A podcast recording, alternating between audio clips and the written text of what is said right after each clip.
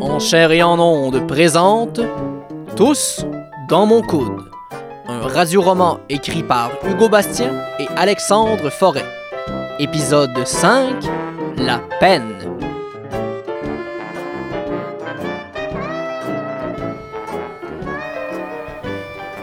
Mesdames et messieurs, le premier ministre François Legault, le docteur Horacio Arruda, directeur de la santé publique, ainsi que le nouveau ministre de la Santé, en remplacement du pharmacien suite à l'accumulation de menaces de mort, M.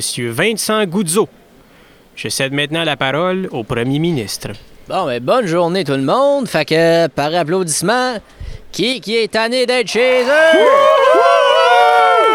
J'ai rien entendu. J'ai dit qui, qui est tanné d'être chez eux? Ben, ça achève! On vous a entendu, la gang. Sachez qu'on travaille fort, fort sur le déconfinement depuis une semaine. On tient d'ailleurs là, à s'excuser de notre attitude dans la dernière année. euh, on a capoté un peu, je pense, là. Mais là, on va s'en reprendre. Je veux dire, oui, sauver des vies, c'est important. Mais à quoi bon être en vie si on peut plus aller chez le coiffeur? temps que ça cesse! On dirait que Patrice Roy est rendu dans la Zeppelin. Ouais, je sais, hein. J'ai écouté le téléjournal hier, puis quand j'ai vu ces bouclettes, c'est là que je me suis dit, OK, c'est allé trop loin, cette affaire-là.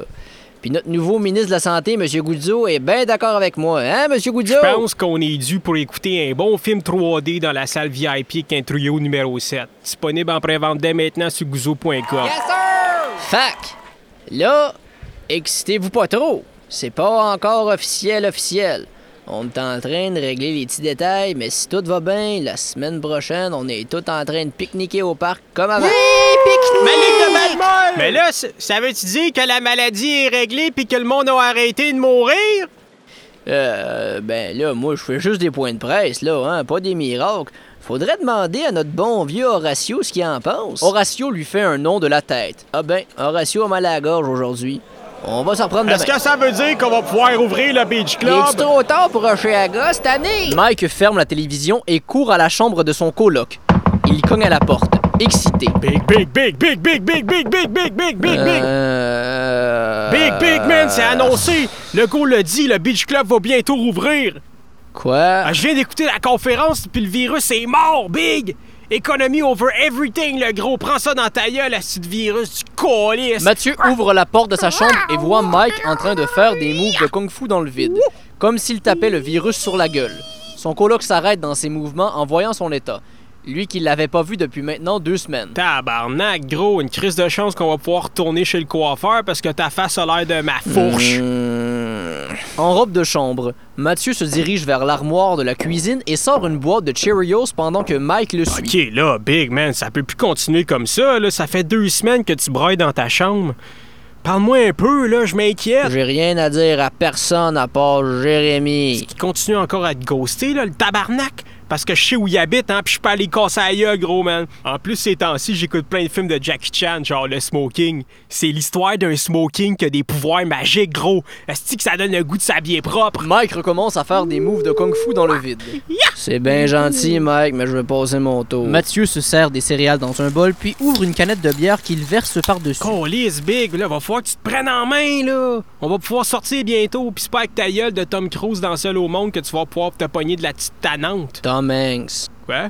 C'est Tom Hanks dans Seul au monde, pas Tom Cruise. Ben, Je m'en calisse, là. J'ai pas vu le film anyway, là. Mais par contre, ça fait deux fois que je regarde un limite 3 cette semaine. Hey, Chris Brown, là, en plus d'être un bon chanteur, c'est tout un acteur. C'est Chris Tucker dans Heure Limite. En tout cas, Mathieu, tel un fantôme, traverse l'appartement, va s'étendre sur le sofa et fixe la télévision fermée. Il tente d'atteindre la télécommande un peu plus loin sur le plancher, mais ne s'y rend pas.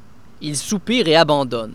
Tant pis, il regardera la télévision fermée aujourd'hui. Ah, à quoi ça sert de vivre en 2021 si je peux même pas allumer la télé que mes pensées? Crise de vie de cul de marde, de calice de marde. Mike vient le rejoindre puis s'assoit devant lui, avec l'air grave. écoute, man. Je veux pas sonner homophobe, là, mais. Je pense que t'es en peine d'amour. pas de quoi tu parles! Mathieu prend son bol de céréales et le cale d'un trait, en avalant les céréales molles à chaque gorgée. Je suis top shape, je suis sûr que Jérémy aussi. Pendant ce temps, dans l'appartement de Jérémy.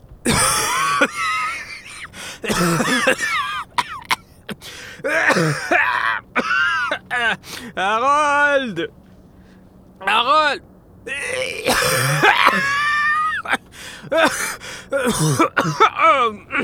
Harold! Harold, tu m'entends-tu? J'ai besoin des Tylenol! Harold sort de sa chambre. Quoi? J'ai- tu- Peux-tu m'amener les Tylenol, s'il te plaît? Je crève, là, ici. Harold arrive avec les Tylenol et les donne à Jérémy. Oh, man, je me sens tellement comme de la marde, là. En tout cas, t'es vraiment chanceux d'avoir guéri du virus, parce qu'en ce moment, là, ça va pas. Ouais, ben y en a qui sont faites plus fort que d'autres, on dirait. Fait que là, euh, qu'est-ce que t'as envie de faire cet après-midi, Mais toi? Ben là, je tousse comme un chien, puis je fais de la fièvre, là. C'est pas comme si euh, j'étais prêt à courir un marathon. Ouais, mais là, ça fait trois jours que je te regarde être malade, puis euh, ça vient d'ol en maudit. Mais Ben là, quand t'étais malade, moi, je me suis occupé de toi pendant une semaine, là. J'ai pas chialé, là.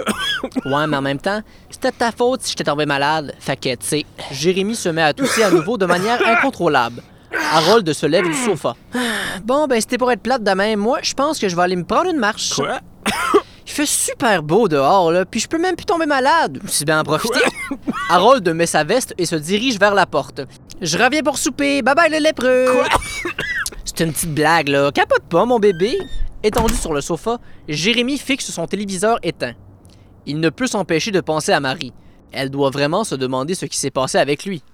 Ben, calisse de lui, anyway. Voyons, Big, tu, tu penses même pas ce que tu dis, là. Arrête, là. Mathieu est encore couché sur le sofa, devenant de plus en plus sous. Il regarde des photos de la tour Eiffel sur son téléphone. Lui pis ses gros bras de gars avec son sourire à la mare pis ses cheveux parfaits. Est-ce qu'il me manque pas? Ah ouais, ça.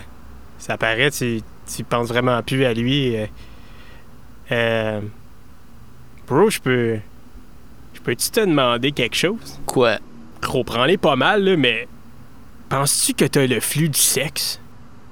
De quoi tu parles? Regarde, je t'inquiète pour toi, gros, dans les derniers jours. Fait que euh, j'ai googlé pour comprendre comment c'est possible qu'un gars soit triste à cause d'un autre gars. suis pas triste. Mathieu rajoute de la bière dans ses céréales. Puis, en faisant mes recherches, j'ai appris que le sexe maintenant, ben, c'est rendu comme une sorte de flux, gros, man. C'est comme le monde, il se promène là-dedans, ça va, ça vient, ça, ça change dépendamment de la journée. Je pense que le mot que tu recherches, c'est fluidité. Peu importe comment t'appelles ça, OK? Moi, ce que je te dis, c'est que d'après moi, tu l'as, le flux, OK? Puis c'est pour ça, là, que t'es autant triste à cause de Jérémy, autant que pour Marie, là. Pff, tch, pff. Réagis pas comme ça, Big, là, man. En 2021, là, il y a bien plus de gens qui ont le flux que tu penses, Big. Moi, non, là, évidemment, parce que j'aime ben trop les grosses boules puis fourrer des nounes. Mais peut-être que toi, Big, tu l'as, le flux sexuel. Puis si jamais tu veux en parler, ben, je suis là, OK? Je suis là pour toi, Big. Hey, t'es tellement un homme moderne, Je Mike. sais, gros, man, comme Robocop. Harold marche sur la rue et se dirige vers le garage du coin. Il entre dans l'établissement et se rend au comptoir. Il fait sonner la clochette. Un employé arrive du fond du garage. C'est pour une pause de pneus, on est bouqué jusqu'en nous. Le garagiste s'arrête en voyant Harold de l'autre côté du comptoir. Ah ben tabarnak. Un revenant. Content de voir que tu te souviens de moi, mon beau Eric. Comment je peux oublier le salaud qui voulait laisser son chum pour que je déménage chez eux avant de me ghoster pendant un an? Oh, fais pas ton sensible, mon beau Eric. Tu sais que c'était pas mon choix. Qu'est-ce que je peux faire pour toi? Je suis venu pour une euh, lubrification. Ah. Ah ouais, ça c'est.